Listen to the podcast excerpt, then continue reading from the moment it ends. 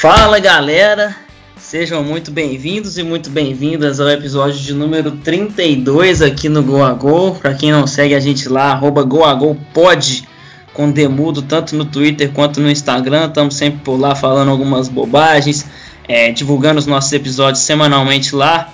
Então, para quem não conhece a gente, para quem está ouvindo pela primeira vez, saiba que toda semana a gente está aqui falando sobre futebol de todas as suas vertentes, né, dentro de campo, fora de campo. A gente até está fazendo uma retrospectiva legal dos últimos anos aí, até porque a gente está sem futebol e está sem pauta para tratar. Diferentemente de hoje, que a gente tem um assunto bem que está em pauta aí, então dá para falar bem legal hoje sobre isso, né? Não é futebol dentro de campo, mas é futebol fora de campo. Estamos é, com dois convidados bem especiais e famosos aqui, mas antes de chamar eles, eu vou chamar o Igor, meu amigo de sempre, tá aqui comigo semanalmente. Ô Igor, é. Que, que você sentiu aí nesse, nesses últimos dias se deparando com o vídeo, o tal vídeo do Sérgio Moro com, sobre o Bolsonaro? É, eu, não sei o que, que você achou, né? o que eu achei incrível é que eles em momento algum falam de Covid-19 ali, né? É, tem uma hora que a Damares fala do demônio, né? não sei o que lá é obra do capeta. O cidadão lá, o tal do Salles, fala que é hora de desmatar a Amazônia. Tem uma discussão se o Dória é comunista, mas não parecia que tinha. Não sei quantas pessoas mostram que tinha naquela época, mas acredito que pelo menos umas 5 mil. Mas é bizarro quais são as prioridades desses caras, né? Exatamente, olá Henrique, olá amigos ouvintes, fiquei muito de cara, menos do que eu gostaria, mas fiquei com esse vídeo justamente por isso, né? Quando a Covid-19 está em pauta é para falar que tinha que aproveitar isso para tentar passar umas outras coisas lá no Ministério do Meio Ambiente, né? É para falar que isolamento social é tentativa de, de colocar ditadura, que é fácil aqui no Brasil, né? Pelo jeito, mas enfim, isso fica para depois a gente estar tá aqui para falar finalmente de um tema mais atual, né? A gente vem nesses últimos episódios fazendo muitas retrospectivas, né? Lembrando grandes momentos da, da última década, mas nesses últimos dias aí finalmente começou a explodir mais do que nunca notícias no Cruzeiro e hoje a gente vai dar um panorama bem legal aqui. E como eu já disse, trouxe, trouxemos duas pessoas aqui que sabem falar melhor do que a gente né, sobre esse cenário. Do, duas pessoas bem famosas no universo do Twitter. Primeiro eu vou chamar o nosso amigo Matheus Baú do Sec. Não sei se vocês vão se lembrar, mas ele, uns anos pra cá, não sei exatamente quando foi, ele ficou famoso por causa de um desodorante. Foi isso, Matheus? Seja, seja bem-vindo aí e relembra essa história pra gente. Sabia que alguém em algum momento ia quebrar minhas pernas com essa história aí. Mas aconteceu em 2017, cara, num jogo, se não me engano, foi contra o Santa Rita na Copa do Brasil. Eu lembro que eu deixei de fazer uma prova na faculdade por causa de para ver esse jogo, que o Solos fez cinco gols, e foi artilheiro da Copa do Brasil só por causa desse jogo eu lembro que eu fiquei discutindo com, com segurança lá, porque ele falou, não, isso é uma, uma potencial arma para você aí dentro. Eu falei, cara, mas se fosse um isqueiro, podia entrar? Ele falou, podia. Eu falei, mas por que, que pode um isqueiro e não pode um, um desodorante? Ele não soube explicar e tal. E eu falei, cara, eu tô vindo no jogo Cruzeiro e, e Santa Rita, você acha que eu vou querer confusão num jogo desse e tal? E aí a gente foi discutindo, discutindo, não deixou entrar. Aí foi pra eu jogar fora. Só que quando eu entrei, aí tem aquele meme lá, né? Eu vou xingar muito no Twitter. Eu tava muito puto, porque é, o que me levou a reclamar é porque eu tinha 10 reais no bolso e eu tinha eu ia usar esse dinheiro para comprar cerveja. No meio do caminho, eu lembrei que eu não tinha meu desodorante acabado. E eu, se eu fosse ter que levantar no dia de manhã para ir, ia dar, ia dar muito trabalho. Eu falei assim, não, vou comprar que agora leva para casa. E o cara fez eu jogar o negócio fora. E aí foi que deu início à briga toda aí. E aí você aí tweetou e o negócio bombou, né? Do nada você ficou famoso. Acho que até o pessoal da Rexona te chamou para fazer algum tipo de promoção. É, na época eles me chamaram, mas parece que eles queriam fazer com relacionado à Copa do Brasil e tal, mas por causa dos outros patrocinadores lá não ia dar certo, porque tava com outro tipo de posicionamento, mas é, na verdade quando eu, eu tuitei isso, eu nem tinha intenção de, de.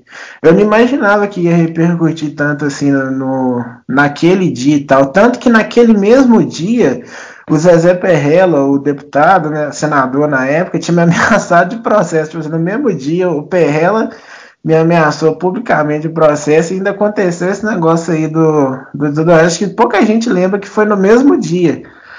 E você vê que desde aquela época já era meio envolvido com a política do clube, né? E, e aí, tipo, o que mais me, me deixou puto foi justamente até separar o dinheiro para cerveja e, e literalmente jogar dinheiro fora, porque eu tive que jogar fora para poder entrar no estádio. Lamentável, também já tive uma, uma, uma quase discussão com o Zezé Perrella no Twitter também, que foi quando o Riascos, falecido Riascos, saiu xingando o Cruzeiro, ele falou, ah, se fosse na minha gestão ele ia direto para casa. Eu perguntei, fiz uma pergunta muito simples para ele, perguntei se ele ia voltar de avião ou de helicóptero, eu acho que ele ficou um pouquinho com raiva, me bloqueou e falou algumas coisas, são as palavras feias comigo, não entendi o motivo, mas hoje estamos aqui também com outro famosinho do Twitter, né, é, agora é o, o, dono do perfil não oficial, o maior perfil não oficial do Cruzeiro no Twitter. Estamos falando de do grande Luiz Lécio, já fomos também muitas vezes no Mineirão, já passamos raiva, estivemos atrás do gol que o Thiago Neves errou o pênalti contra o CSA, então muita, muita história, né, Luiz? Fala aí pra gente também como é que é lidar diariamente com, sei lá quantos seguidores você tem lá, 300 mil, muita muita bobagem que você tem que ler, muita, muita polêmica que você está envolvido. Como é que é essa, essa rotina? É, na verdade, a gente já passou muita história, mas a maioria é negativa lá no Mineirão, né, o Henrique? Do, dos jogos que nós fomos juntos foram os cruciais, assim, para decretar o rebaixamento, né? E lidar com essa galera é um estresse diário que eu não sei por que, que eu tenho, mas né, a gente faz algumas coisas pelos nossos, pelo, pelo Cruzeiro que são injustificáveis, né? Eu só queria destacar uma coisa no baú que, assim, se o, se o nosso amigo segurança tivesse deixado ele entrar com aquele desodorante, ele teria feito menos estrago, né? Porque desde então, o que ele consegue brigar com o Perrella, ele consegue brigar com o Sérgio Santos, com deputados e tocar o terror no Twitter, fazendo um trabalho que é, que é primordial para muita gente entender como é que funciona a política. Legal demais, então, como a gente já adiantou, vou chamar uma vinheta aqui. Hoje nós vamos conversar sobre essa eleição recente aqui no Cruzeiro e todo cenário que está envolvido diante dela. Vamos lá.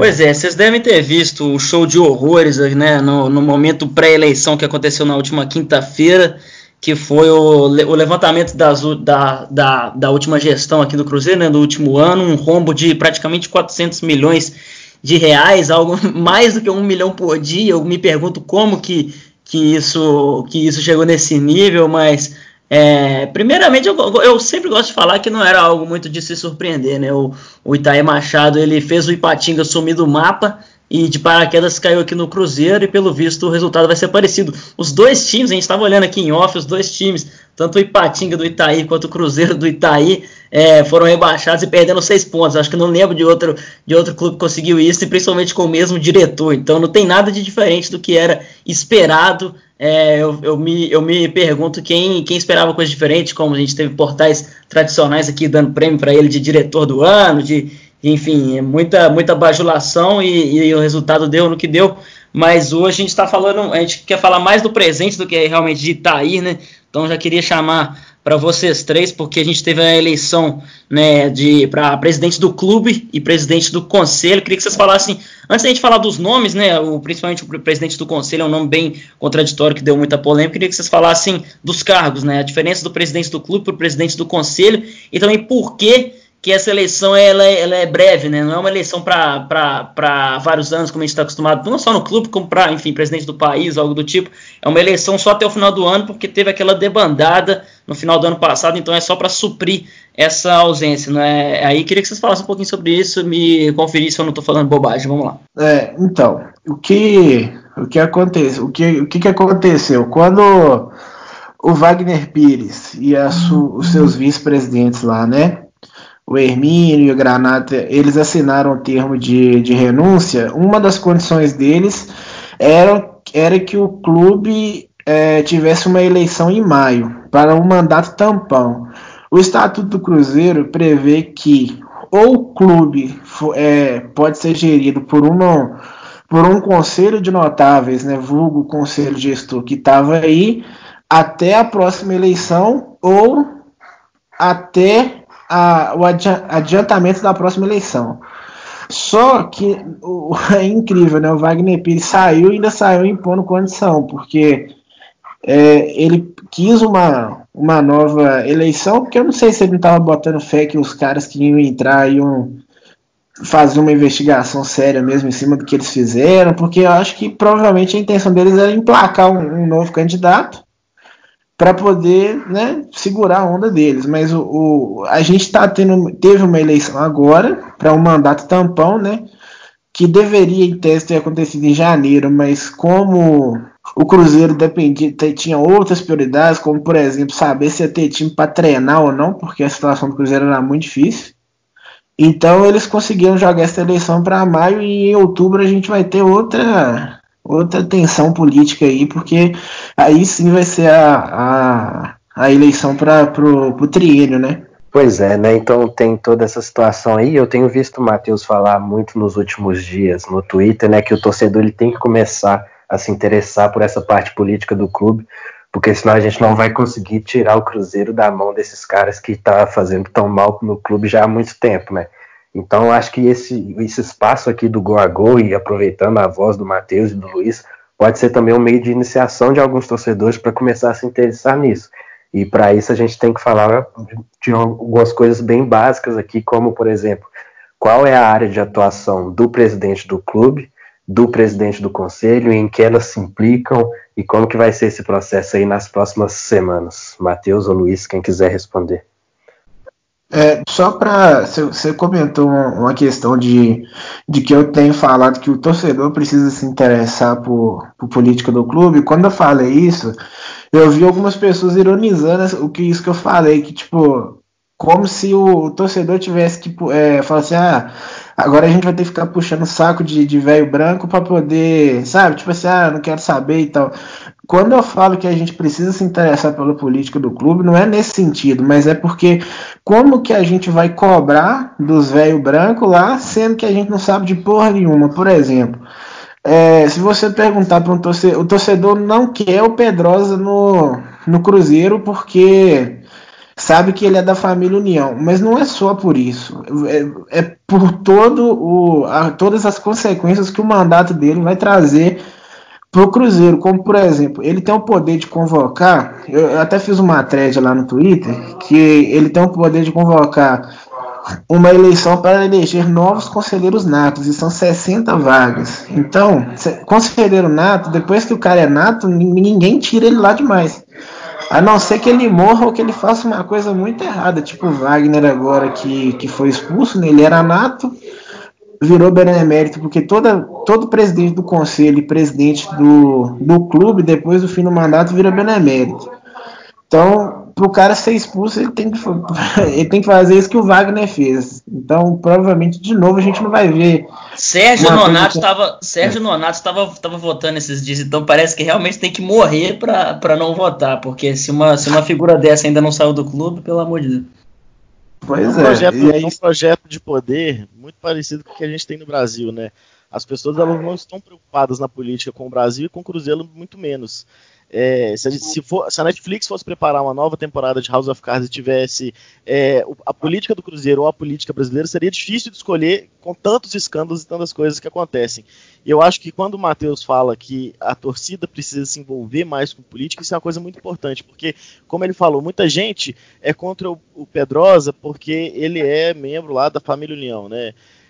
Não é só isso. É, vocês têm que, as pessoas, os torcedores têm que ser contra o Pedrosa pelo que o papel que ele representa. Muita gente não sabe o que, faz um, um, presidente do conselho. Muita gente só pega o recorte que ele, que ele falou que não tinha nada demais na última gestão, que deixou mais, quase 400 milhões de prejuízo em um ano, mas é muito mais do que isso. E o Matheus está deixando isso claro aí. É você colocar mais pessoas no conselho, dar poder a elas, uma pessoa que é membro da família, da, dessa família União e que tem é, é um passado já discutível, dentro do Cruzeiro, isso é muito grave. Então, por isso que eu acho que você tem que se envolver. Infelizmente, o momento agora da, da eleição é um momento de pandemia, então pouca gente pôde ir à rua, pouca gente pôde, pôde fazer pressão, mas eu não tenho dúvida de que parte da torcida aprendeu e eu tenho certeza que, que nas próximas eleições aí em, em outubro nós vamos ter uma, um pessoal mais atuante aí, não só 30 pessoas lá fora, como o próprio Pedrosa falou em entrevista 98.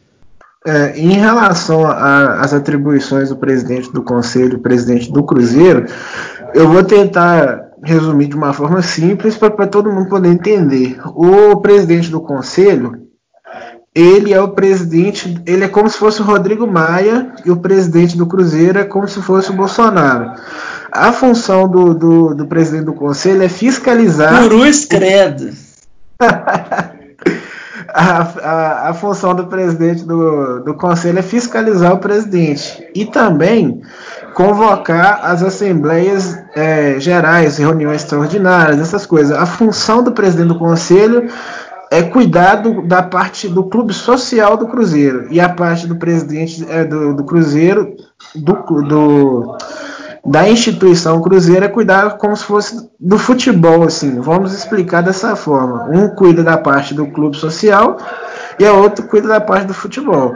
O, tem um amigo meu que fala que hoje o Cruzeiro é um clube social que tem um time de futebol e não o contrário. E é justamente isso que acontece quando o torcedor.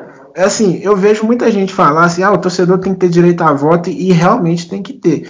Mas tem que ter direito a voto os torcedores do Cruzeiro que tem que primeiro procurar saber como que funciona a política do clube, porque senão daqui a um tempo esses torcedores vão ser facilmente enganados por um discurso, por exemplo, do Itaí aí, um cara que chegou batendo na imprensa, batendo no rival, e, na época, da, na época da, da venda, desculpa a interrupção, na época da venda do Arrascaeta, todo mundo tava puxando o saco dele porque ele dava algumas entrevistas engraçadinhas e peitando a imprensa, peitando os times do eixo, né? O pessoal gosta de usar essa expressão. E aí esse discurso populista pode acabar comprando quem, quem não tem tanta informação, né?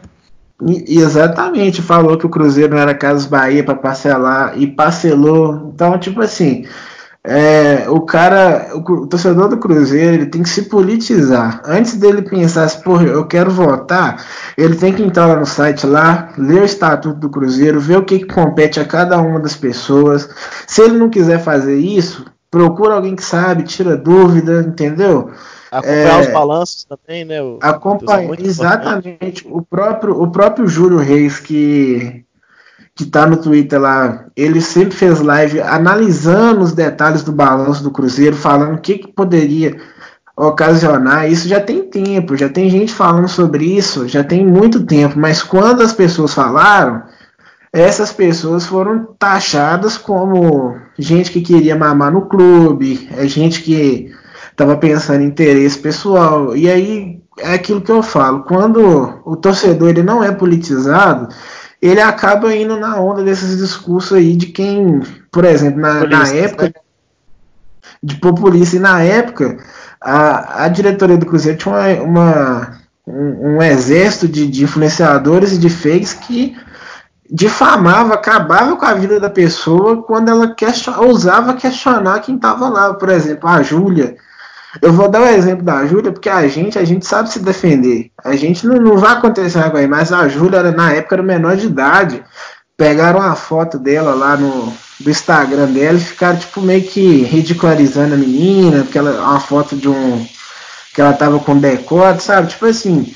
É coisa que nunca fizeram Jogam com a sujo, gente. Né? Jogam bem sujo. Jogam sujo, exatamente. Então, tipo assim, porque ela tem um perfil grande e ela nem é tipo das pessoas mais politizadas, mas ela sabia que tá, que era errado. Ela, ela por conversar com a gente por ou qualquer outros motivos aí, ela sabia que tinha coisa errada ali. Então, é, o torcedor, quando eu falo que o torcedor precisa se interessar pela política do clube, é isso, não é simplesmente você falar, ah, eu quero votar. Não, mas você tem que saber de quem você está votando, você tem que entender o contexto da política do, do, do, Cruzeiro, como por exemplo, como que, por que que o que o, o Baroni, que hoje era, ele concorria a presidente do conselho, e, e, e, no outro, em 2017, ele era concorreu como vice-presidente do, do Sérgio, no, na chapa do Sérgio, e hoje eles meio que romperam, entendeu? tem todo um contexto político do, por exemplo, o Pedrosa. Em 2017 ele apoiou a chapa do Sérgio.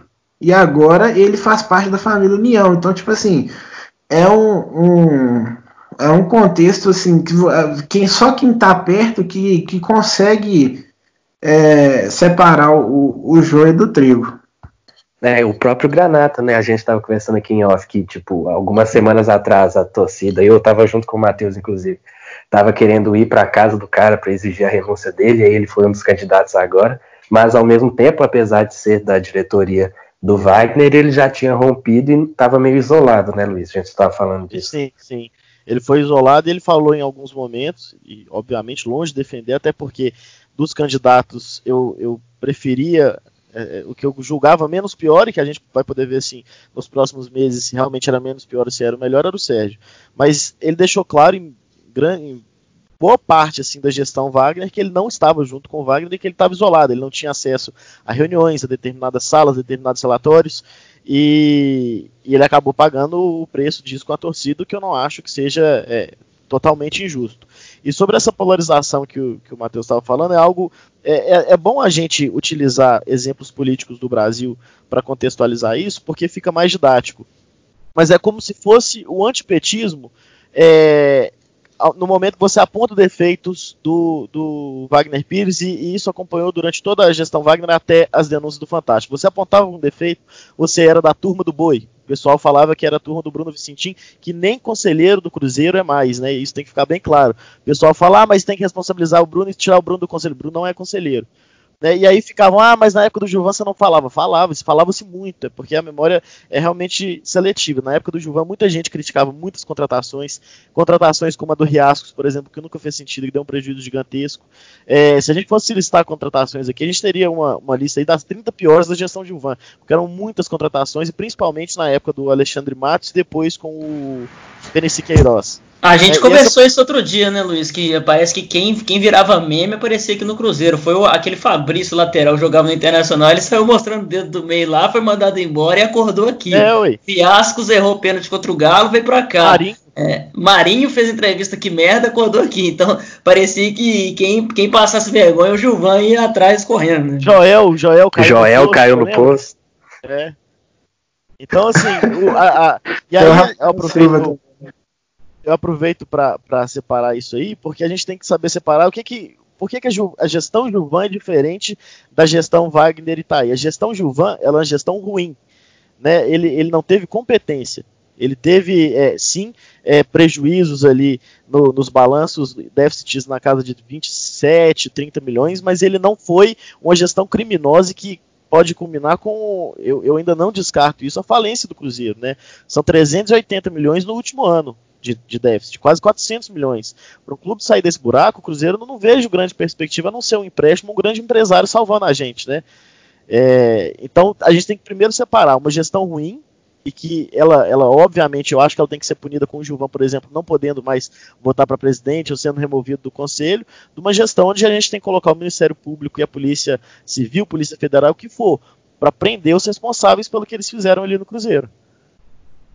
É, é uma gestão e... incompetente como, contra uma gestão criminosa, né? Por aí.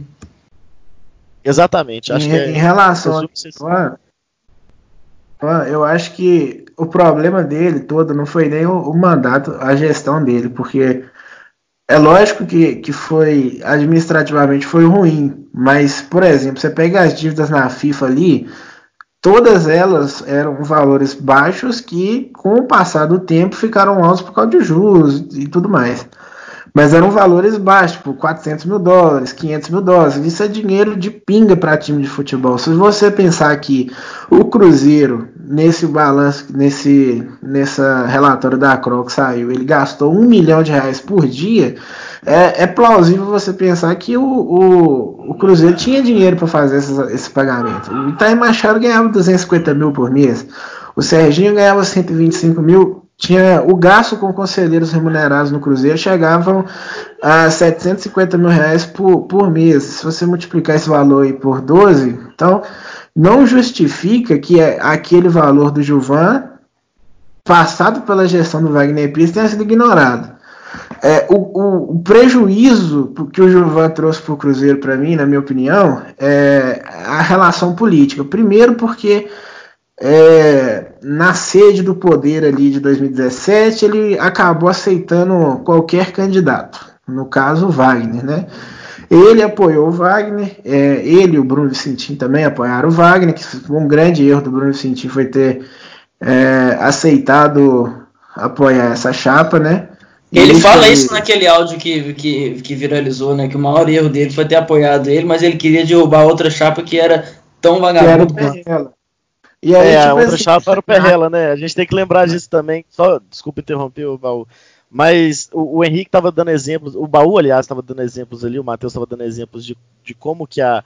É, tava um de um lado, outro do outro, mas a gente tem que lembrar um pouquinho do Perrela também. O Perrela, ele era o, o principal cabo eleitoral ali do Sérgio Santos Rodrigues na nas últimas eleições. Ele vinha muito queimado até antes da gestão Gilvan, e que eu acho que foi até algo que atrapalhou muito o Sérgio naquela naquela situação. E o Perrella terminou aonde? No, no fim de 2019 ele estava junto do Wagner Pires tentando salvar o Cruzeiro do rebaixamento. Né? É bom é. É, colocar nome nesses pivôs das, da história porque são grandes dos culpados da situação que o Cruzeiro se encontra hoje. E isso depois de prometer que nunca mais trabalharia com futebol e nem com o Cruzeiro. E detalhe que no final de 2017 teve a eleição para o conselho e quem que, que ganhou a presidência do conselho? José Perrella. Então, tipo assim, é, o, Cruz, o, o, que eu queria te dizer, o que eu queria dizer era isso. O Gilvan ele trouxe muito mais um prejuízo político para o Cruzeiro do que financeiro, porque ele entregou um clube com um time com uma base vencedora, com jogadores para ser vendido, a dívida no Profut, além de não estar tá atrasada, estava toda negociada. Eu lembro que saiu na época o estudo do, do Itaú BBA que o Cruzeiro estava numa situação difícil mas era uma, aceita, uma situação aceitável totalmente reversível. Era só ali dois anos de gestão profissional e o Cruzeiro estava tava de volta aos trilhos, assim, a ponto de voltar a pleitear fazer novos investimentos no, no, no, futebol, entendeu? E, e aí uma, uma coisa, o, o, o Gilvan, que naquela época é, apoiou o Wagner, nessa eleição ele apoiou o Sérgio. E para piorar as coisas, ele apoiou o Cifuentes, que dividiu os votos com o Baroni nessa eleição para o conselho e acabou que o Pedrosa ganhou a eleição. Então, tipo assim, o, a política do Cruzeiro, o contexto da política do Cruzeiro é muito difícil de entender. Não é só a pessoa achar que ela vai, tipo, que, que é só o cara ser de uma família união ou ser do, do, do não. É um contexto a pessoa tem que analisar, porque senão você nunca vai achar um culpado assim específico. É sempre uma soma de fatores. Não existe um culpado para o Cruzeiro estar nessa situação. São várias coisas assim. O Sérgio fala assim: ah, eu lamento que não, não, eh, o pessoal que apoia o Sérgio fala, ah, mas vocês tinham o Sérgio para apoiar na época. É, mas na época o Sérgio era apoiado por Zezé Perrella e, e Alvimar Perrella, que estava assim, no auge do, daquelas questões de Lava Jato de, de, investigação de, de, Sérgio Moro, essas coisas. Então, tipo assim. Exatamente. Essa, então, tipo assim, o nome dele estava muito ligado a isso. Então, eu acho que, ah, pelo contexto da época, não foi nenhum absurdo ele ter perdido a eleição.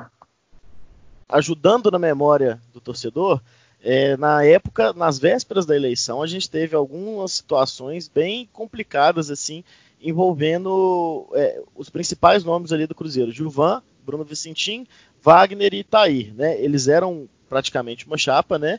E quando surgiu a notícia de que o, Wagner ele colocaria o Itair Machado como gerente de futebol na época, acabou sendo vice-presidente de futebol, criou-se um cargo para o Itair, né?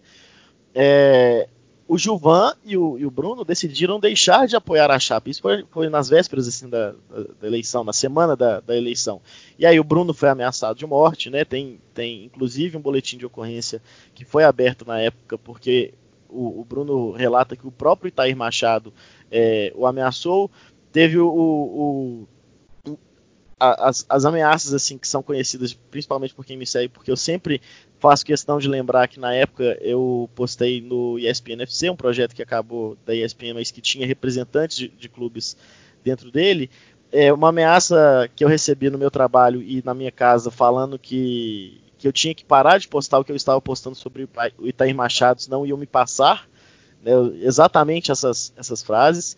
É, e na época eu tinha postado um dossiê que mostrava exatamente o que, que quem que era o Itair Machado, que era um nome muito desconhecido da torcida do Cruzeiro na época, e que era um cara que tinha acabado com o Ipatinga, tinha destruído o, o Ipatinga, era um cara que tinha criado dívidas imensas, que tinha caso de agressão a, a, a um técnico, que foi um, técnico do, do, Ipatinga na época, que ganhou até um certo destaque, não, não me recordo o nome dele agora, que ano passado apareceu novamente é, é, contando histórias do Itair Machado, então era uma figura assim, muito obscura dentro do, do, do mundo do futebol, mas que, que a torcida não conhecia.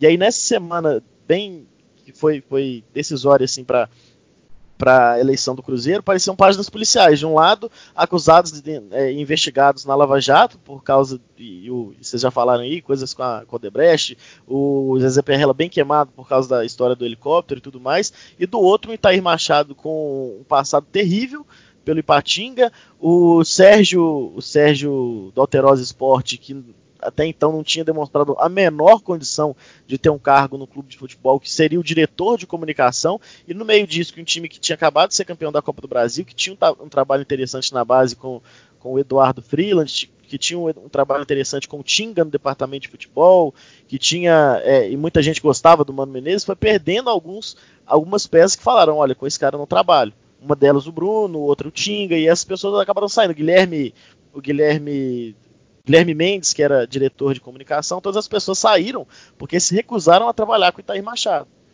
A versão que eu tenho do próprio Bruno é que na, eles tiveram uma reunião às vésperas da eleição, que o Wagner, vou citar o que, entre aspas, aqui o que ele disse, deu a palavra de homem dele que não colocaria o, o Itair no futebol. E aí, essa era a condição deles é, manter o apoio. E eles aceitaram porque, pelo estatuto do Cruzeiro também, o Itaí não poderia nem ter assumido o cargo, entendeu? Se o estatuto do Cruzeiro fosse levado a sério nesse sentido. E, e também o Guilherme Mendes, eles tinham, eu, na época estava ventilando que o Serginho ia ser o diretor de comunicação do Cruzeiro, o Serginho Alterosa, diretor de comunicação do Cruzeiro, pasme. E aí o, ele também garantiu lá nessa, nessa Serginho Atracastes. Ele garantiu nessa tal reunião que não ia mandar nem o Guilherme Mendes embora e nem que o Itaí ia vir. E aí bastou só passar um dia da eleição dele que, que veio a notícia. Pois é, né? E já que a gente entrou um pouco nisso do da comparações, né, do Gilvan com o Itaí, eu acho que é importante dizer também, sem passar pano para o Gilvan, né? Claro, já falamos tudo praticamente tudo aqui, é que quando o Wagner e o Itaí e essa trope toda assume, eles estão assumindo um compromisso com o Cruzeiro, não só com o triênio de mandato deles. Então eles têm que levar para fazer seu planejamento tudo que eles receberam, por mais que pior que fosse. Então aqui, o Cruzeiro, como o Matheus falou, tinha uma base interessante dentro de campo, tinha um trabalho interessante até de bastidores, é, tinha jogadores que poderiam ser negociados para tentar continuar é, revertendo a situação financeira do clube, mas o que acontece com o Itair e o Wagner é o contrário. Contratações extremamente desnecessárias para inflar o ego de torcedor, principalmente, não só de torcedor, como deles mesmos, né? É, jogadores como o Rodriguinho e Pedro Rocha, por exemplo. Contratações, para mim, totalmente desnecessárias. O Rodriguinho Manter, pra... manter o Thiago Neves no começo de 2019, um jogador que vinha de uma temporada ok, apesar dele ter feito gol na, na final da Copa do Brasil, ele estava em claro declínio. É, se não estou enganado, vocês me corrigem aí, mas ele não só ficou, como teve aumento salarial e ganhou a camisa 10 e durante o ano a gente viu o que, que, que ele protagonizou, né, um, dos, um dos personagens do nosso rebaixamento, e ficou mais pelo ego né, do que outra coisa, que nem eu falei, dentro de campo ele não, não entregava tanto e tinha time interessado, era, era a hora de, se, de, de virar essa página e quiseram manter, e deu no que deu. E ainda trouxe o Rodriguinho, que é um jogador de características praticamente idênticas, dois meias que não criam, nunca vi isso na minha vida. E ainda ter. jogou, né, Igor? Sim, ainda é isso. Ainda passa mais... que não jogou, né? É, passamos raiva com ele esse ano ainda, que é mais bizarro. Mas ainda tem também o Pedro Rocha, que é um cara que, beleza, quando, quando ele tiver com a cabeça fria, talvez lá no Flamengo, pode até dar certo, mas aqui não tinha necessidade de trazer, primeiro porque o Mano Menezes não gosta de jogador veloz de lado de campo, tanto que aqui ele jogou mais de falso 9 do que de outra coisa, e no final do campeonato, naquela carroça do time que caiu, acabou rebaixado. Então acho que esse é um assunto importante também para a gente já entrar no tópico das perdas dos seis pontos, das dívidas na FIFA, né? De que a situação já era ruim e só piorou por puro ego, por pura é, necessidade de se mostrar poderoso dessa diretoria aí. Apenas para. Já que a gente entrou nessa questão das transferências, é, na época da eleição, muito se falou do Itair Machado e sua relação com alguns empresários no, de futebol que eram é, estranhos, assim, que eram estranhas essas, essas relações, alguns jogadores de Patinga, alguns jogadores que nunca nem jogaram futebol, contratações assim na época de Patinga, e em matéria que, que foi, foi vinculada na, no, na UOL no, no, ano passado pelo Thiago Fernandes, é, eles descobriram que o Bruno, Bruno Silva, foi contratado pelo, pelo Botafogo, ele foi contratado pelo Carlinhos Sabiá com abatimento de uma dívida que o Itair Machado tinha com ele. Então, como que o Cruzeiro contrata um cara que, que vai ser abatido numa dívida que o, que o vice-presidente do clube, não o clube, tem?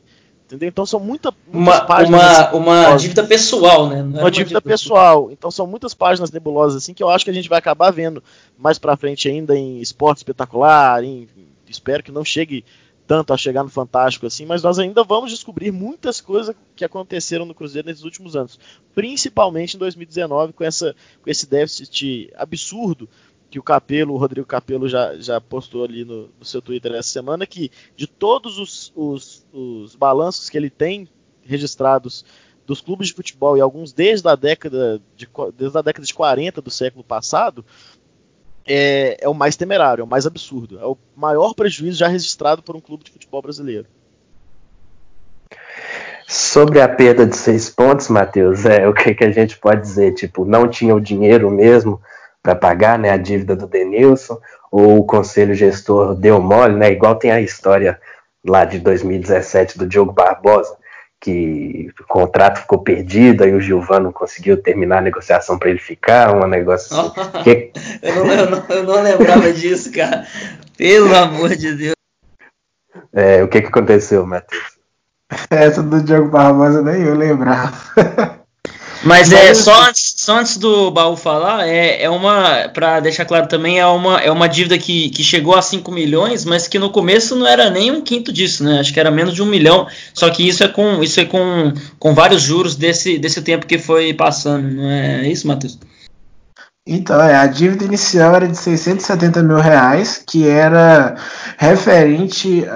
O que, que acontece? Essa, essa negociação do Denilson ela é ela tem uma peculiaridade, porque na época o Cruzeiro queria trazer ele é, como o, time, o Cruzeiro pagasse os salários dele e o empréstimo seria gratuito. Só que na hora de fazer esse, essa negociação não ia dar tempo de formatar daquele jeito.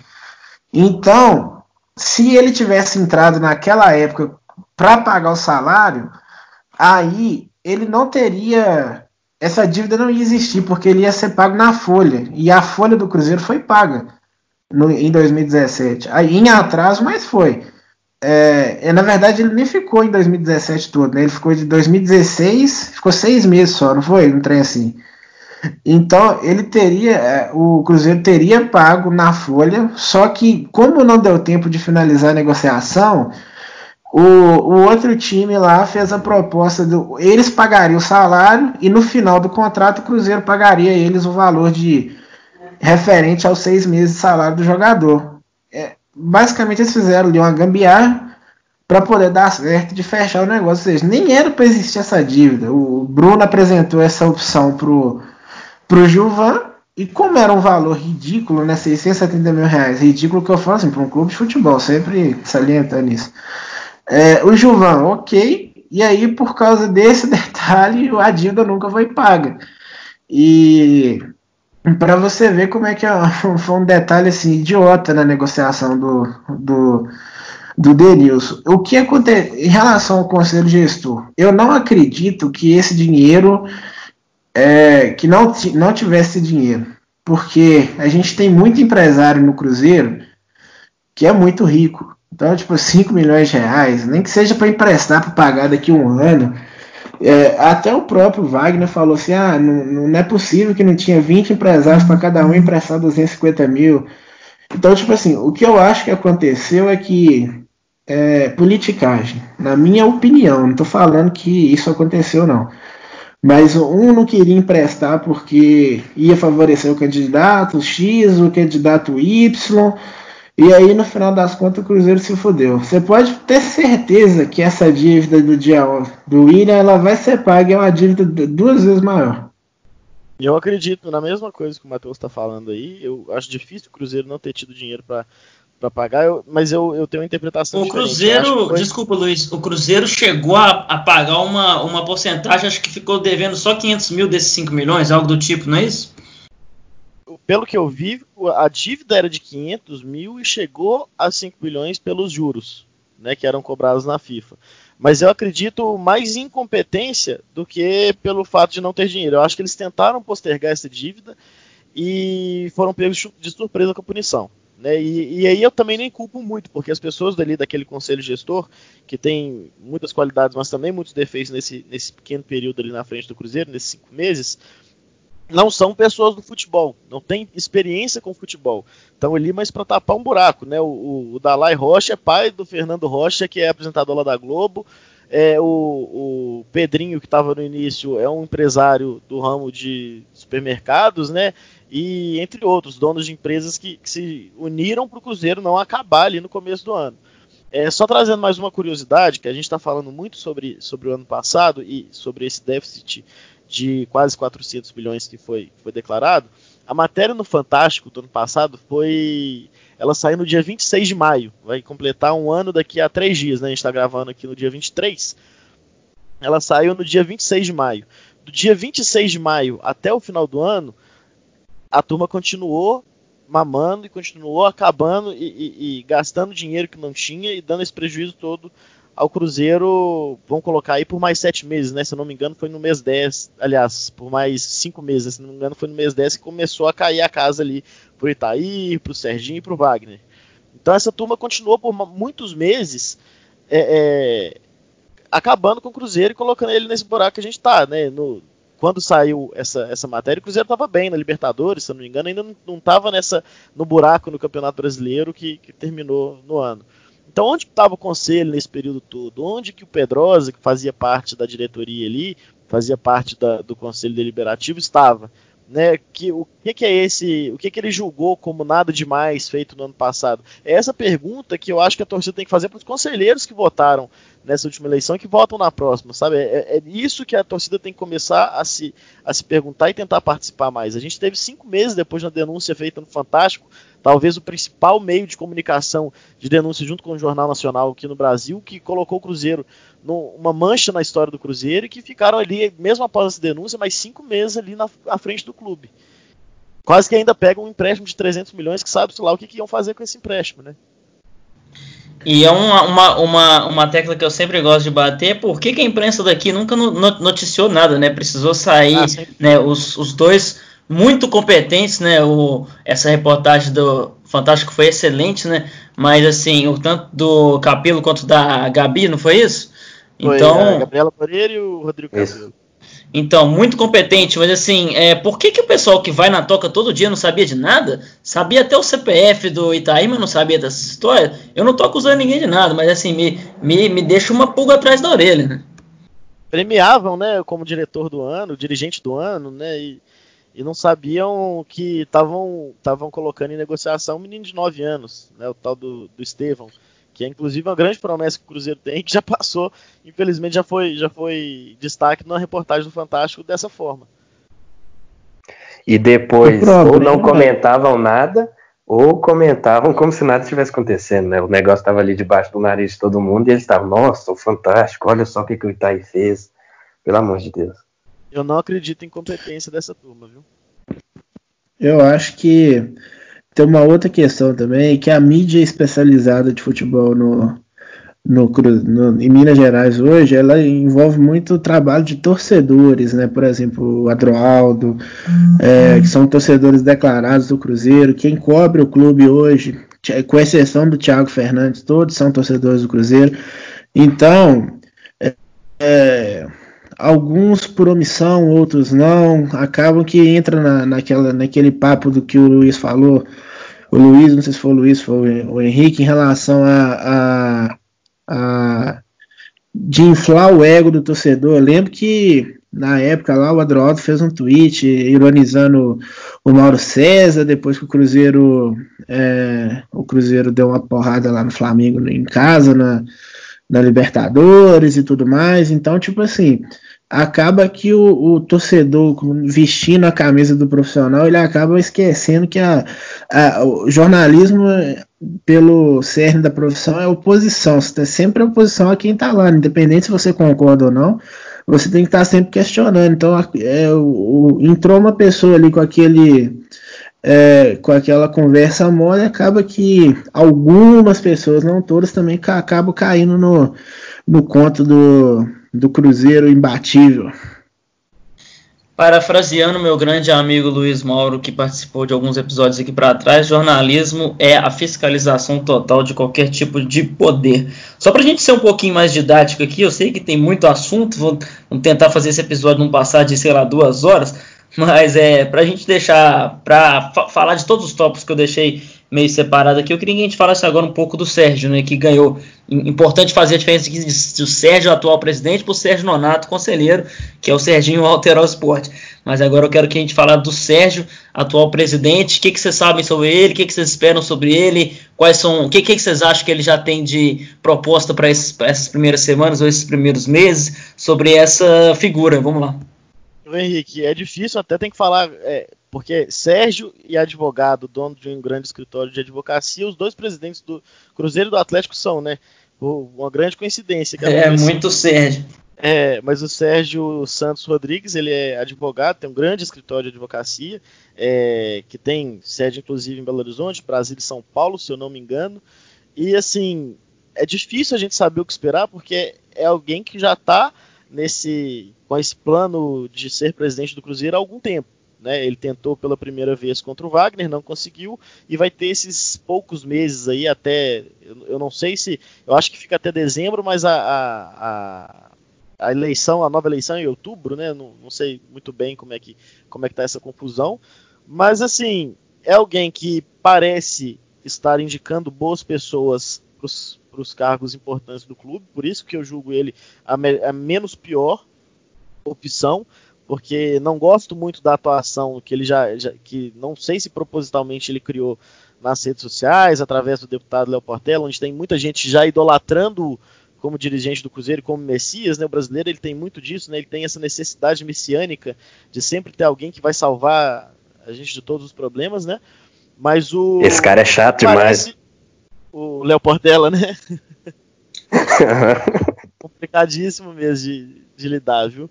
É, mas aí, assim, ele já parece colocar algumas boas pessoas à frente do clube e, agora o que nos resta é esperar mesmo, né?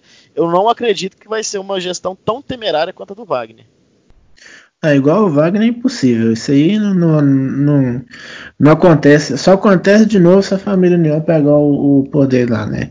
Mas em, em relação ao Sérgio, eu não gosto dele, eu não confio nele mas entre ele e o Granata, como o Luiz falou, ele é a opção menos pior. E eu acho que aqui fazer uma avaliação técnica, técnica sobre o, o que ele pode fazer para o Cruzeiro, eu acho que conta ao nosso favor o fato dele ter apoio de uma grande parte da torcida, ele ter a, a simpatia do torcedor, porque essa pressão em cima dele e também o histórico do Wagner, dessa última, das últimas gestões, né, não só do Wagner, como a do Gilvan também, que inclusive ele fez parte como superintendente do futebol, inclusive na negociação do, do, do como é que é o jogador, o volante, eu esqueci o nome dele, é...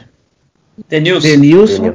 Ele era superintendente de futebol do Cruzeiro na época, eu vejo o pessoal falando assim, ah, mas tem que culpa, culpabilizar todo mundo, mas o, o Sérgio também trabalhava no Cruzeiro nessa época. Então, é, enfim, eu acho que o apoio do, do Conselho Gestor, que é, também ele vai ter, do pessoal do Conselho Gestor, o apoio do Pedrinho, que é muito importante, que é o cara que, é, pelo bem pelo mal, está sempre colocando dinheiro no Cruzeiro. Então, o que a gente precisa agora para sobreviver no Cruzeiro é grana para poder pagar essa, essa, essa, esse dinheiro aí do, do William para a gente não perder mais pontos. Então eu acho que isso pesa muito a favor do Sérgio. E Eu acho que o, o novamente falando sobre o contexto político, o Sérgio, o sonho dele era ser presidente do Cruzeiro. Ele tinha isso como um objetivo de vida muito grande. Então eu acho que ele vai querer abraçar essa, essa oportunidade e ser o melhor presidente da história do Cruzeiro.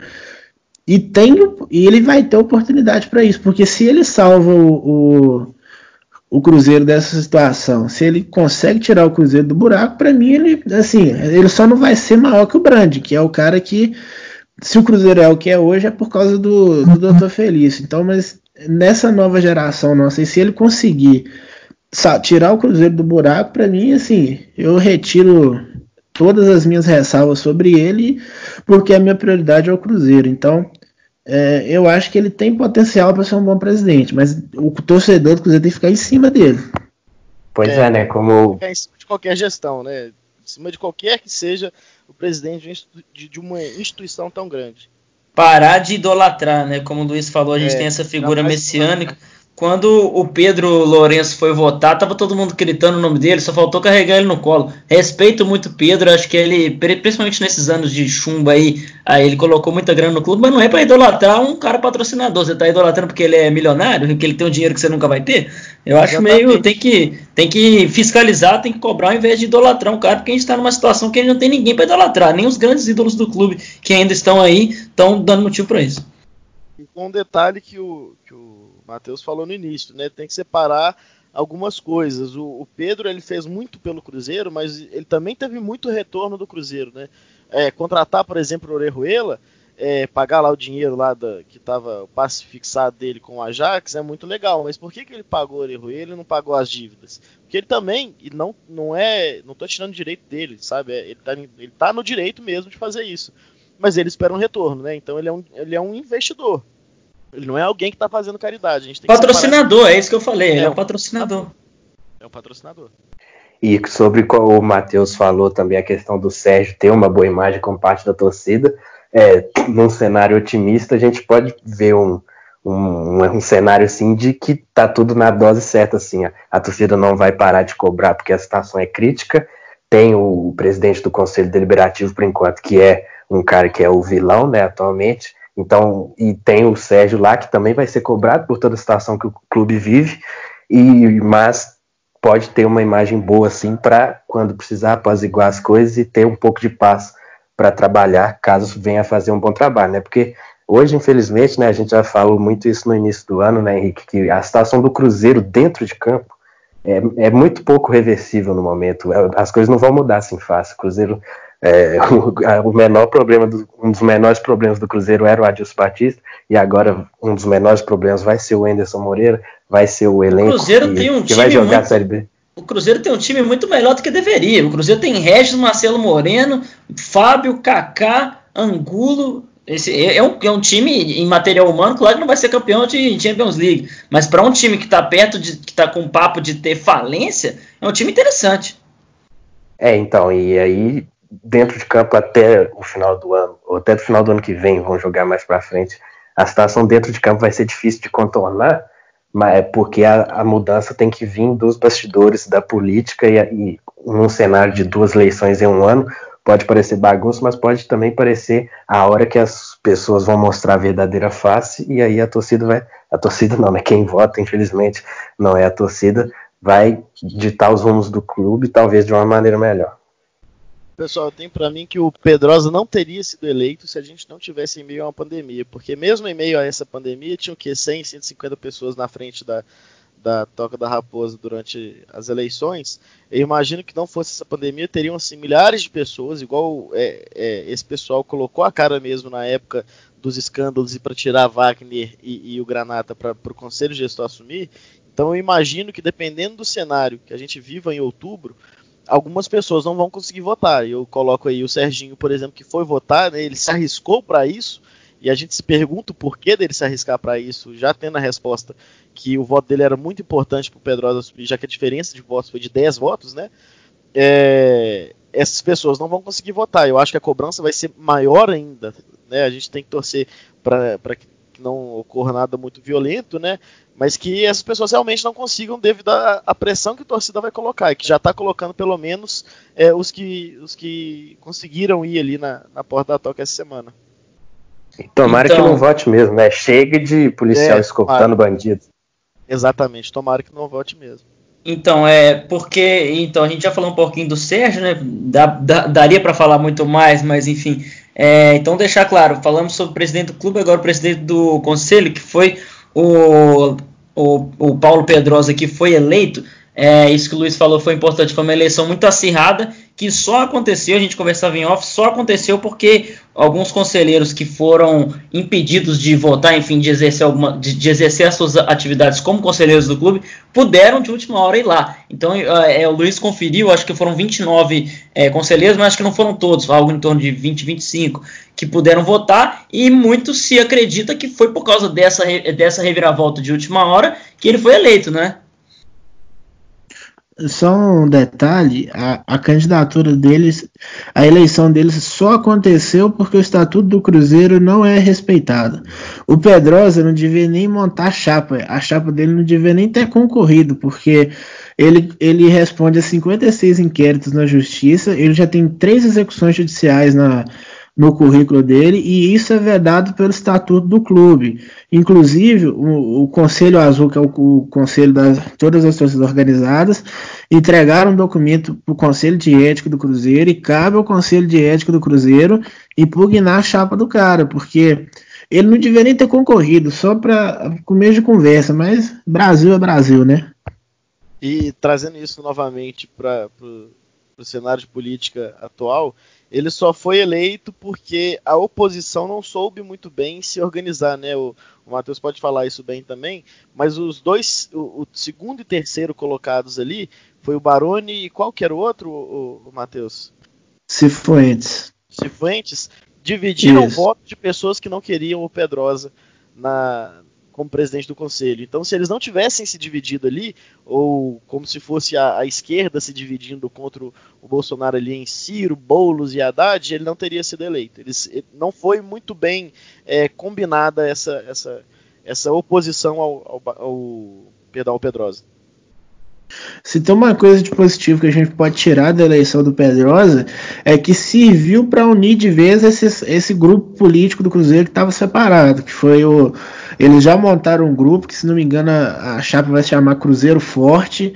E eles só só eles os três as três chapas têm dois terços do do, do conselho. E isso quer dizer que mesmo que o Pedrosa consiga convocar a eleição dos natos, o, essa parte do conselho tem condição de, de colocar só os conselheiros natos deles, entendeu? Apesar que um ou outro ali vai escapar né, da família União, infelizmente, mas é, essa união, essa eleição dele acabou que foi é, por esse lado foi positivo, que teve a união e no, em outubro eles vão concorrer é, em uma chapa só e provavelmente vão ganhar e para presidente, é, o Sérgio vai ser reeleito de novo sem muitos problemas. Ele, ele já seria reeleito sem, o, sem o, a junção dessas, dessas chapas, né? Mas ele provavelmente vai concorrer sozinho também.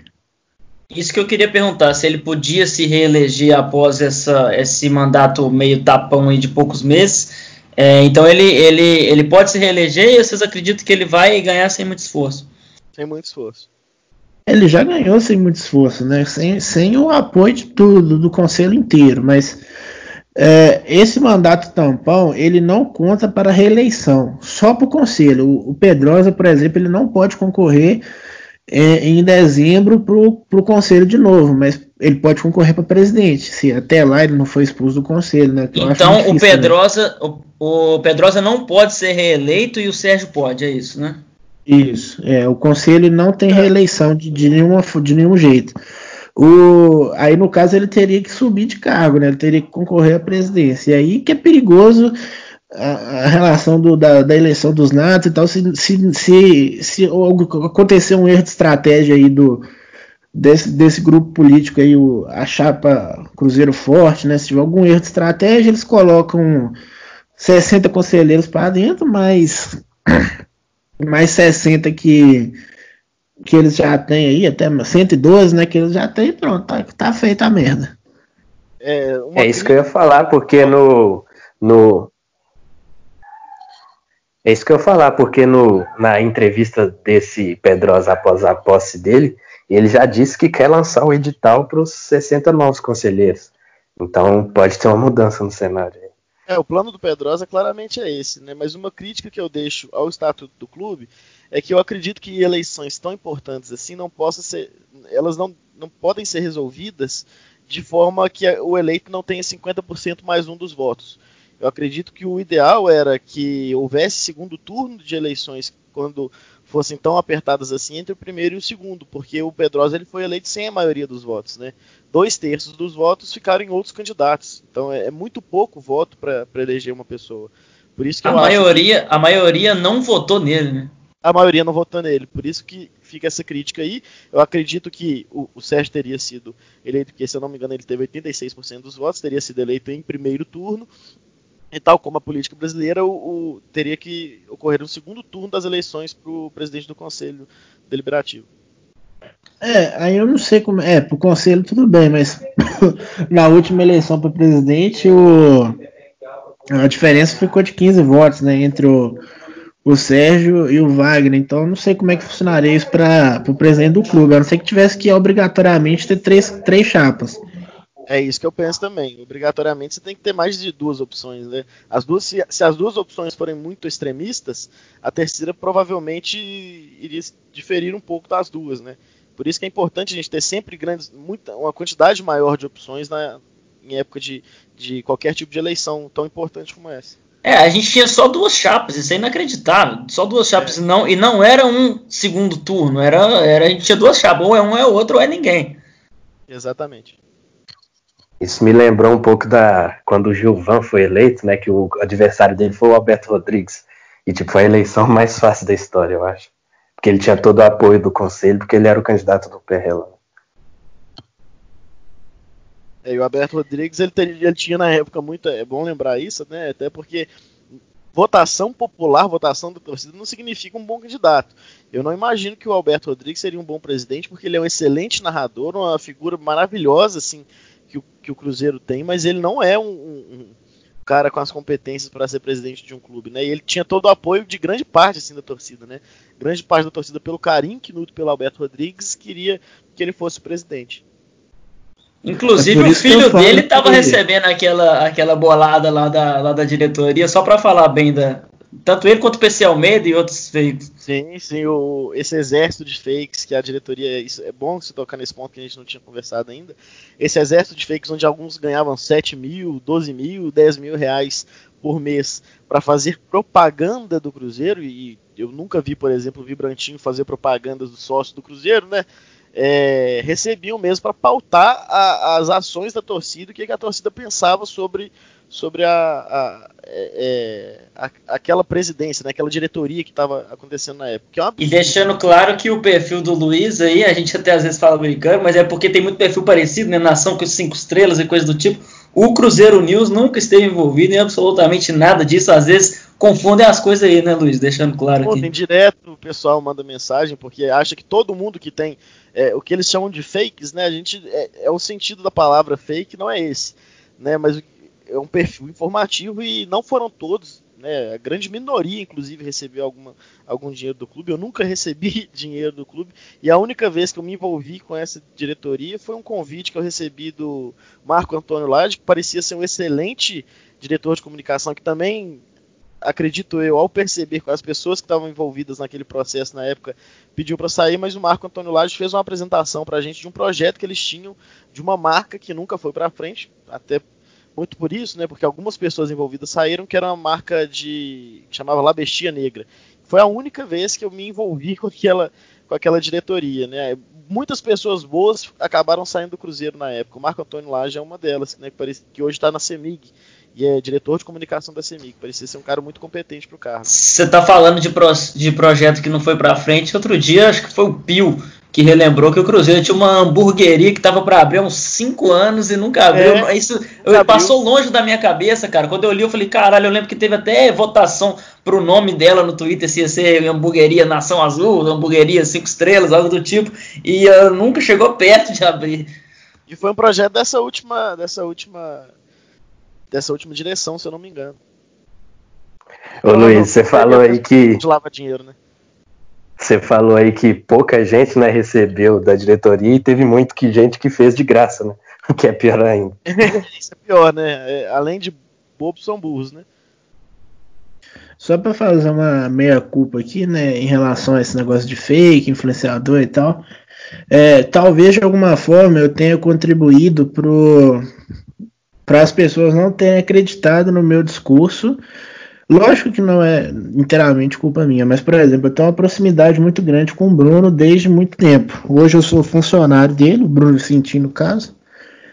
É, eu sou funcionário dele e muitas das vezes por às vezes pela amizade que eu tenho com ele que eu sempre tive talvez em algum momento que eu deveria ter criticado mais a, a gestão do Juvan é, eu não eu posso não ter feito da maneira correta apesar de que eu critiquei mas por exemplo quando é, não com a veemência de que eu critiquei a gestão do do, do Itaí e do Wagner, mas porque a, a época eu sabia que a gente estava lidando ali não com erros de gestão, mas com bandidagem mesmo pesada.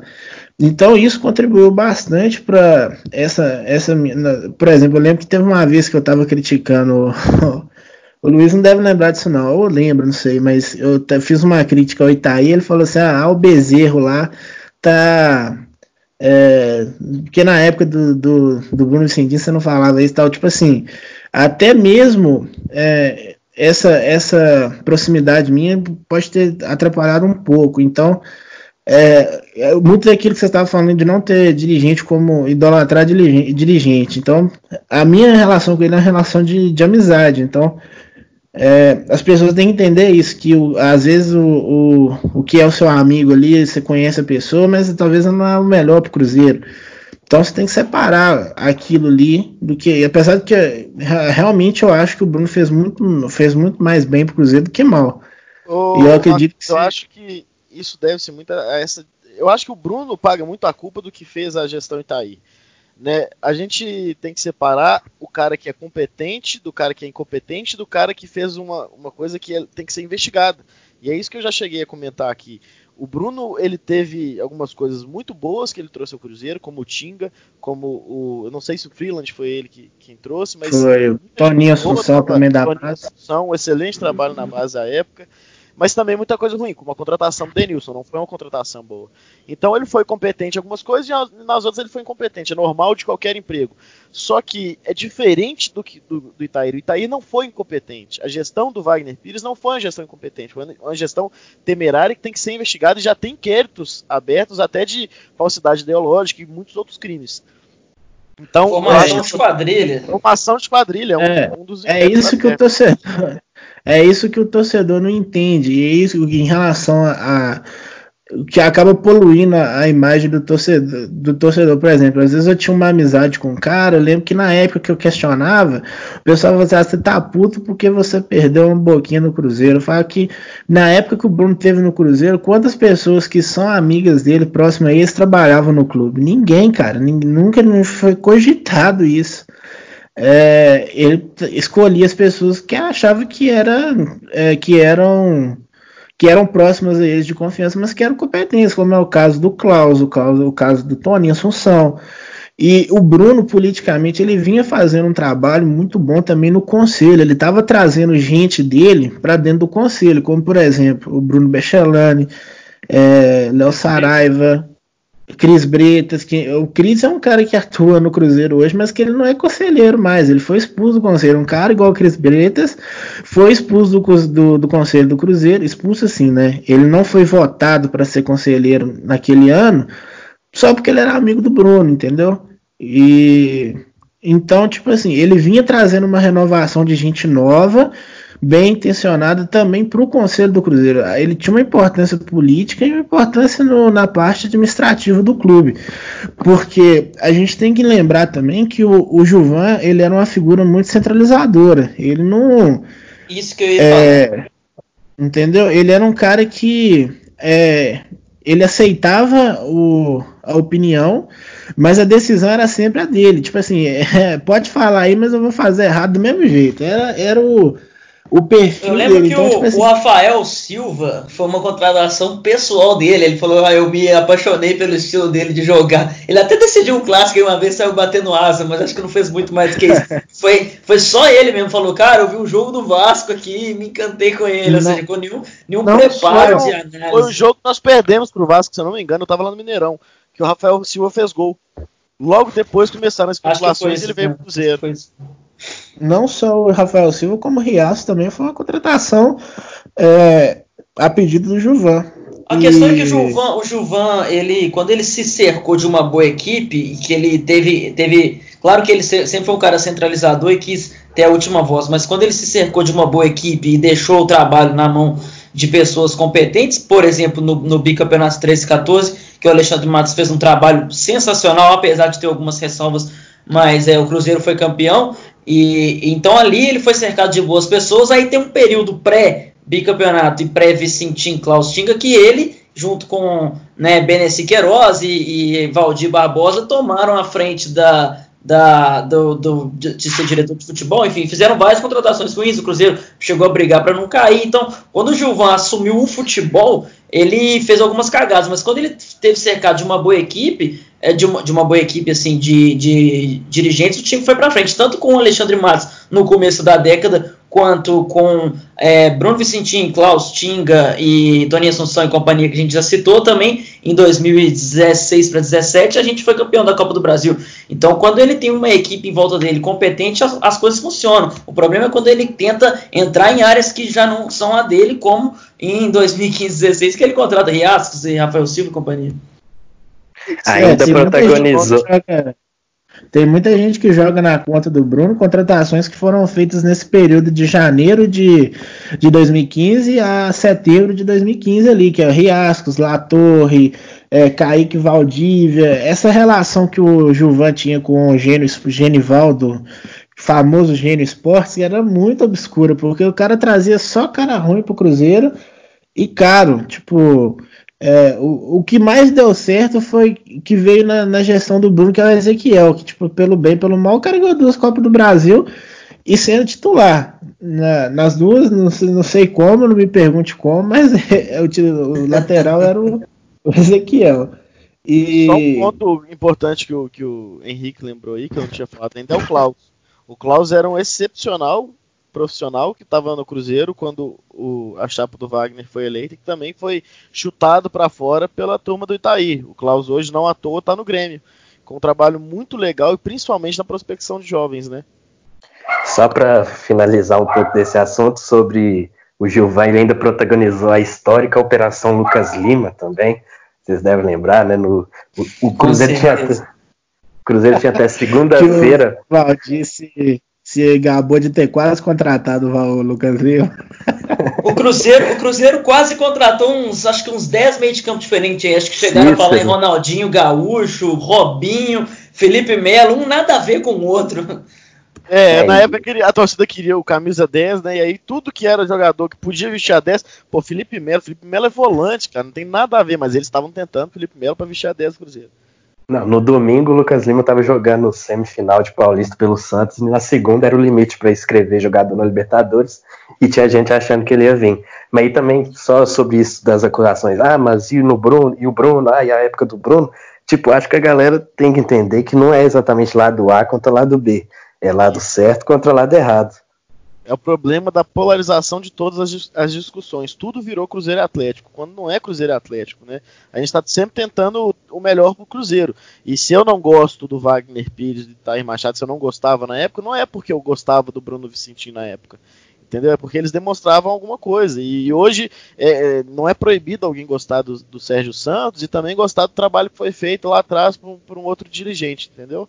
Então, é, a gente já falou vários nomes aí envolvidos com muita bobagem. Acho que poucos nomes aí vão se salvar. Tanto é que o Sérgio que a gente vê com bons olhos. A gente já lembrou que é muito próximo de Zezé Perrella, que a gente sabe que figura que é. Então, é, já falamos de vários nomes aí extra-campo. Queria que a gente reservasse só alguns minutos finais aqui para o que vocês esperam dentro de campo. Pelo menos na minha opinião, é como eu falei, para um, um time de Série B, um time que tem Fábio, um time que tem Kaká, um time que tem Marcelo Moreno, Regis, enfim, Angulo, que parece ser um jogador promissor. Infelizmente o, o, o Luiz Adolfo não está aqui, mas ele, ele conhece ele de Palmeiras, ele poderia falar melhor, mas enfim. É, o que, que, vocês esperam para esse time dentro de campo? Acho que mesmo com esses menos seis pontos, o Enderson é um cara que, enfim, tem uma experiência em Série B. Eu acho que o Cruzeiro, se não, se não agravar a situação, perder mais pontos, algo que não é para se desconsiderar. O Cruzeiro pode perder mais pontos, mas se não agravar a situação, se não tiver uma debandada de jogadores, na minha opinião, não sei se é um excesso de otimismo meu, mas olhando dentro de campo só, não fora, porque fora o cenário ainda é bem temeroso,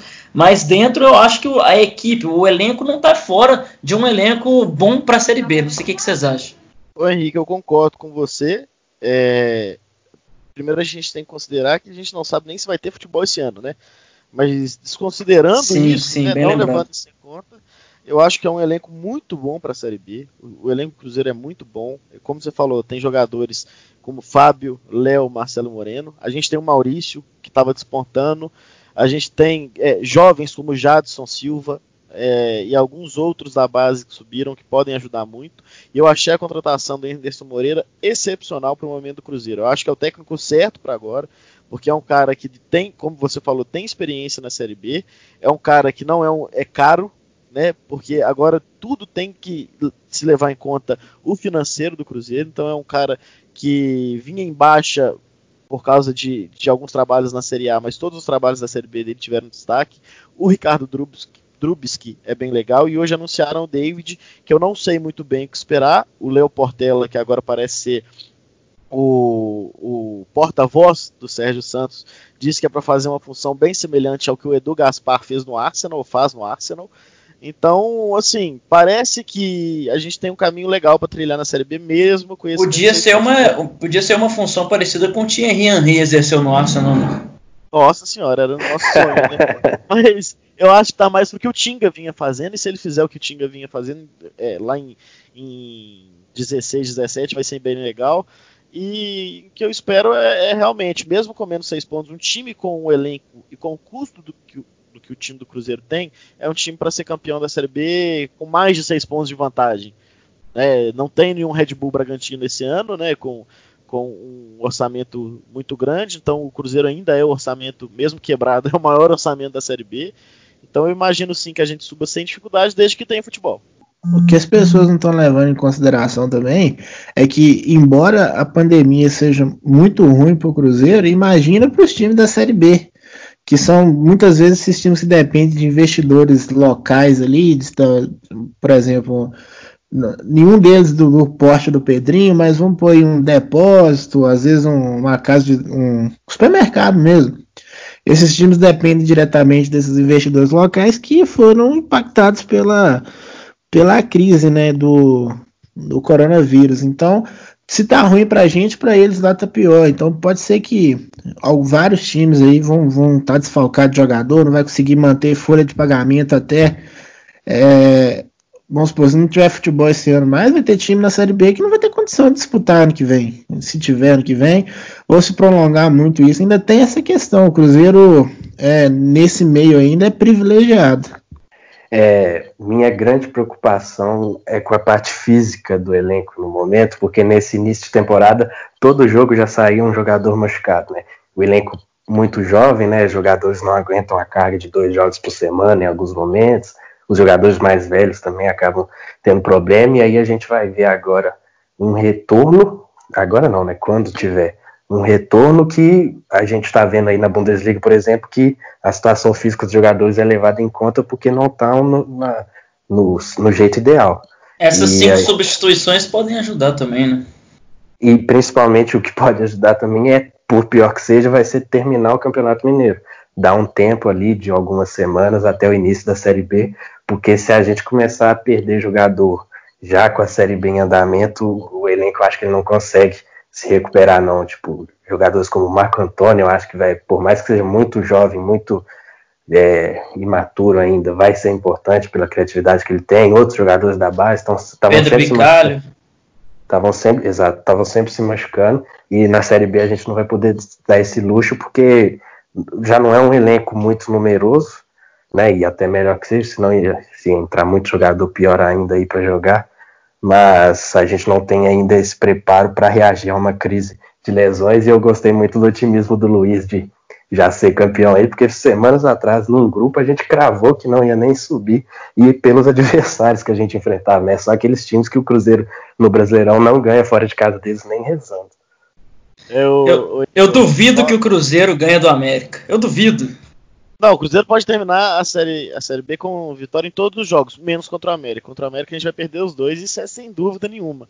Mas, ô Igor, só sobre, sobre a questão das lesões que você está colocando aí, eu acho que a gente briga assim, brinca assim é, internamente que o lado bom do corona, né? Que não existe lado bom na pandemia que está matando milhares de pessoas. Mas o lado bom dessa pausa no futebol é que o Cruzeiro teve um, um certo tempo para os jogadores de base terem o que uma, até uma, até uma, uma pré-temporada, né? A gente tem que lembrar que os jogadores da base do Cruzeiro chegaram, é, a gente comemorou a eliminação na Copa São Paulo para ter time para treinar e os jogadores da base não tiveram essa pré-temporada que os jogadores do time principal tiveram. Então eles estão conseguindo fazer uma pré-temporada, um descanso muscular ali que é muito importante. Nessa, nessa pausa, eu acredito que isso possa ajudar com essas lesões que a gente estava sofrendo no início do ano. Tomara? Então é isso aí, né? A gente poderia ter tratado de outros vários tópicos aqui. Peço desculpas se a gente esqueceu de algum, mas são, como o próprio Matheus falou várias vezes aqui, é algo muito complexo.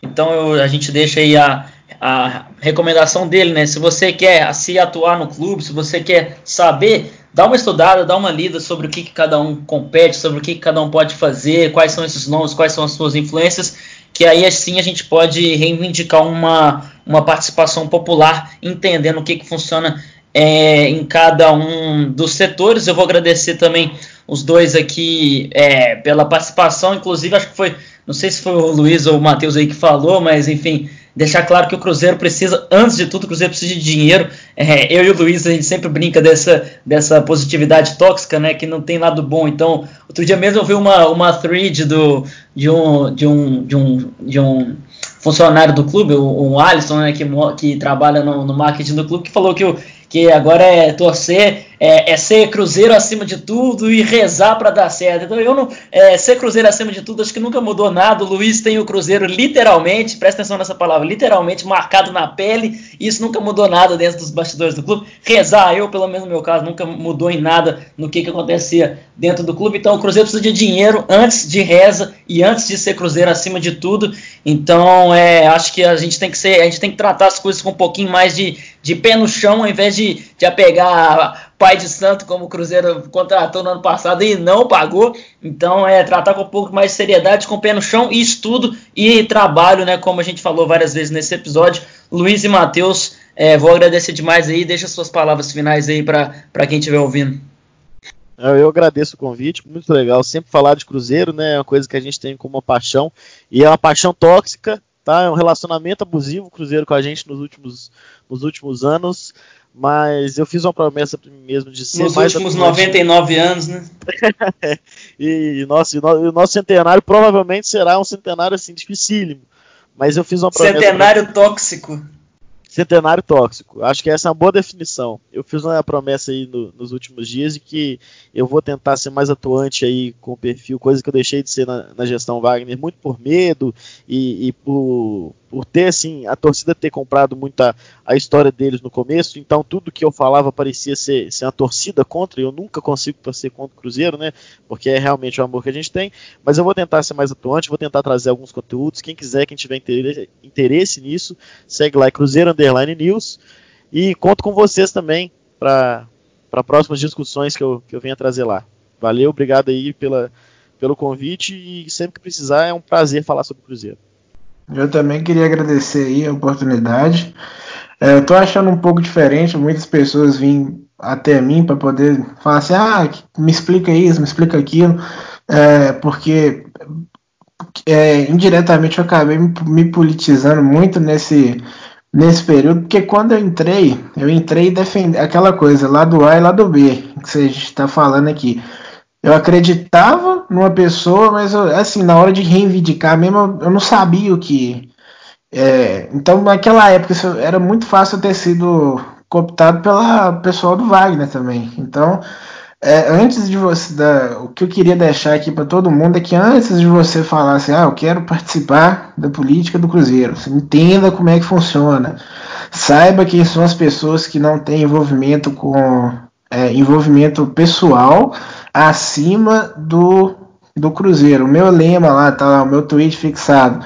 É, o Cruzeiro não precisa de quem precisa dele. Qualquer tipo de pessoa que tem projeto de poder no Cruzeiro, que você perceba, no caso desse deputado aí, que a relação dele com o Sérgio é muito estranha, é o tipo de pessoa que você já tem que olhar diferente ali para ele. Então, é, pode ser que daqui a um tempo é, era só um excesso de boa vontade dele, mas assim, já é bom ficar com, com o pé atrás. E quem quiser perguntar alguma coisa sobre estatuto, sobre é, sobre bastidores do Cruzeiro, é só me mandar um, uma mensagem lá no Twitter, baú do SecTT. Eu vou até voltar a liberar a DM lá para caso alguém queira mandar uma mensagem e estou disponível também para voltar aqui para falar de estatuto, alguma coisa do tipo, porque de bola eu não entendo muito não, mas de Cruzeiro, de bastidor do Cruzeiro, alguma coisa eu posso compartilhar com vocês aí.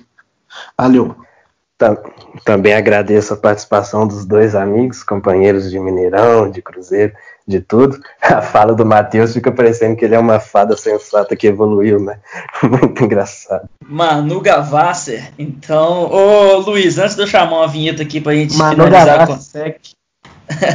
Ô Luiz, antes de eu chamar a nossa dica aqui, só me confirma, por favor, qual que é o perfil do PC Almeida, que anda tweetando aí de maneira obscura e muita gente segue sem saber que é ele, né? Confirme pra gente, pra, pra quem segue ele, parar de seguir. Muito importante isso que você falou, porque quem se vende é, ainda mais para quem se vende já, já tem assim uma, o seu caráter completamente duvidoso e quem se vende com, para uma, uma diretoria tão obscura quanto essa, para defender coisas que, que contribuíram para esse absurdo que aconteceu com o Cruzeiro, boa pessoa não é. É 90 min Cruzeiro, 90 em número, min de minutos Cruzeiro. É só, por favor, deixar uma mensagem com carinho ali para ele e, e um porque esse pessoal não pode ter espaço mais não. Pois é, PC Almeida que apagou o seu perfil pessoal depois que o seu nome foi vinculado a essas, essas maracutaias que a diretoria oferecia, mas continua nesse perfil falando numa boa, porque às vezes você segue aí simplesmente, ah, é um portal do Cruzeiro, quero me informar. Esse perfil é, tá fechado com essa antiga diretoria, faz frequentes críticas aí ao conselho gestor. Eu, eu também faço, mas ele faz de maneira né, de, desonesta, querendo fazer algum tumulto lá dentro. Então, esse perfil, 90 Min Cruzeiro, é o PC Almeida. Por favor, deixa de seguir. Que ele Pode voltou, falar. tinha parado um tempo aí e já voltou fazendo dobradinha com o, Leo, com, com o deputado lá, o Léo Portela. Então, olho nesses caras, porque para não acontecer de novo o que aconteceu no passado. A torcida do Cruzeiro sempre dá palco para uns caras muito nada a ver, né, bicho? Eu fico de cara, uns gutulagens da vida, uns caras desses sempre conseguem um caminho ali para chegar no topo da SECTT. Não, detalhe que o Léo Portela, quando ele apareceu, ele tinha 4 mil seguidores e, e, ele tentou empurrar uma CPI no Mineirão, Minas Arena lá, sem pé nem cabeça, com o apoio de PC Almeida, Vibrantinho, é, Nação 5 Estrelas e todos aqueles fakes lá. E, e, e agora, depois disso, o cara tá com 16 mil seguidores. Foi cabo eleitoral do, do César Santos Rodrigues nas redes sociais, entendeu? Tá aí ofendendo torcedor já. Então, assim, olho nesse cara. E olho também em quem ele tá junto. Depois eu, eu não vou dar essa resposta, eu vou falar para vocês pesquisarem aí. É, quem trabalha hoje na Bem Protege, quem que é o, o gestor de marketing ali da Bem Protege, porque ele deixou o Cruzeiro, mas ainda está bem envolvido com as coisas do Cruzeiro. Hum.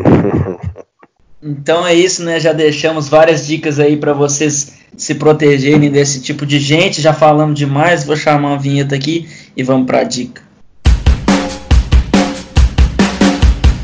Pois é, antes de eu chamar, de eu falar as minhas dicas aqui, chamar os nossos amigos, vou reforçar para você seguir a gente nas nossas redes sociais. Eu acho que esse episódio vai ter um, um alcance interessante, porque os nossos dois amigos aqui são bem famosinhos, ao contrário de mim. Então segue a gente lá, arroba goagopod. A gente está aqui frequentemente falando de futebol. É, o nosso próximo episódio, inclusive, vai ser sobre Cruzeiro, mas enfim, não vai ser um episódio cheio de, de e coisas ruins como esse, é um episódio saudável sobre Cruzeiro 2013 e 14. Vamos falar de coisa boa que é, por enquanto está em falta, né? Tanto no Cruzeiro quanto no mundo, né? Está sendo tomado por uma pandemia assassina. Então, para a gente relaxar a cabeça e lembrar que a gente já teve anos de ouro e que isso é regra e não exceção numa instituição quase centenária como o Cruzeiro. A minha dica aqui que eu vou deixar é um documentário do Lúcio de Castro, né, jornalista ex-ESPN, é, que se chama Memórias de Chumbo, o futebol nos tempos de Condor. Tem no YouTube muito fácil, só você pesquisar o futebol nos tempos de Condor, você acha todos os episódios lá, são quatro episódios. Ele fala sobre a relação do futebol com as ditaduras que a gente teve na segunda metade do século passado aqui na América do Sul. Um episódio é sobre a Argentina que eu vi hoje e os outros que eu ainda não vi, vou deixar para ver hoje amanhã. É um do Brasil, um do Chile, um do Uruguai. Todos, toda essa relação né, de futebol e é, essas, esses regimes ditatoriais, de ditaduras militares que a gente teve assolando a América Latina no século passado. Então, qual foi a relação desses governos com o futebol na época? Seguir né, o, o, o perfil do, do projeto do Lúcio de Castro, que é o, o Sportlight, arroba AG Sportlight no Twitter, um jornalismo investigativo bem sério e pesado, tem pegado muito firme na questão do Brasil atual, sobre questão de Polícia Federal, Bolso Filhos e companhia, vale a pena acompanhar. É, e deixar também algum episódio nosso, que é o episódio que a gente fala do, do rebaixamento do Cruzeiro, a gente fala sobre algumas dessas figuras aqui, mas a gente também foca mais no campo e bola, a gente foca sobre outros temas que estavam em pauta na época, né? Porque seis meses é muita coisa em tempos de cruzeiro, então é só eu não vou saber exatamente qual o número do episódio, mas desce até dezembro lá, que é um episódio que, que fala sobre os culpados, né? As, os, as assinaturas do rebaixamento do Cruzeiro, para quem quiser é, também se aprofundar nessa questão, a gente fez aí. E é isso, fica de olho no nosso, no nosso próximo episódio, deve sair no mais tardar na próxima semana, que vai ser sobre futebol do Cruzeiro 2013-14, episódio bem mais leve que esse. Falei demais aí, vamos lá, deixo com vocês aí. Pois é, a minha dica da semana vai ser uma live que, que o Mauro César fez, né? As lives ficam lá no YouTube para quem quiser assistir depois, sobre torcida organizada, né? Ele recebeu o Bernardo Buarque, que é um especialista no assunto, e bater um papo lá. É, o conteúdo é longo, né? São duas horas, mas quem quiser ver menos até já vai ser bem produtivo, né? Para quem quer entender um pouco mais desse mundo de torcida organizada que é tão atacado, às vezes com razão, mas muitas vezes com preconceito também. É um tema que eu gosto, né? Foi o tema do meu TCC, já falei aqui 300 vezes. Mas é bacana e para manter a tradição nesse período de quarentena de falar de outras coisas que não sejam futebol também, eu vou deixar só uma sugestão que é o canal Em Pé na Rede no YouTube também, que são quatro humoristas é, paraenses, né, que fazem show juntos já há muito tempo e eu gosto muito deles, né? O mais famoso deles é o Murilo Couto e é bem meu tipo de humor mesmo, eu gosto muito. Eles têm dois quadros lá no YouTube, sai vídeo duas vezes por semana. Quem quiser, acompanha lá. Vai lá, Luiz. Bom, a minha dica da semana é uma é uma entrevista do Gabigol, que é um personagem que a gente tem no futebol brasileiro que é muito legal, né? O pessoal mais saudosista gosta de falar que os personagens, Valdir Bigode, Romário e tal dos anos 90 eram, eram bem legais, mas a gente tem esse personagem hoje do futebol brasileiro, um craque de bola e também fora de campo, com muita consciência social e que participou da live do canal Rap TV, e que foi excelente a live dele. O cara demonstrou conhecer muito mesmo de, de, de, música e de rap e que tem muita curiosidade e muita amizade assim na, na área. Gosto muito dele também. E nessa, nessa, nessa live o Myron Rodrigues do Futuri participou. Então tem uma pegada sobre futebol junto com música que é bem legal. E também um canal no YouTube que eu gosto muito de assistir assim, mais para passar o tempo, que chama Futebol Nacional. Não tem tantos seguidores, mas alguns vídeos já tem é, é, milhares e milhares de, de, visualizações, então vale muito a pena quem, quem gosta, assim, é, os melhores cobradores de falta, os gols mais bonitos do ano tal, e, e, é bem legal esse conteúdo que eles criam. Chama Futebol Nacional, valorizando bastante o que, que a gente tem aqui no Brasil. É, eu vou. A minha indicação aqui vai sair um pouco do, do, do futebol, porque vocês já, já fizeram duas, duas principais indicações nesse tempo.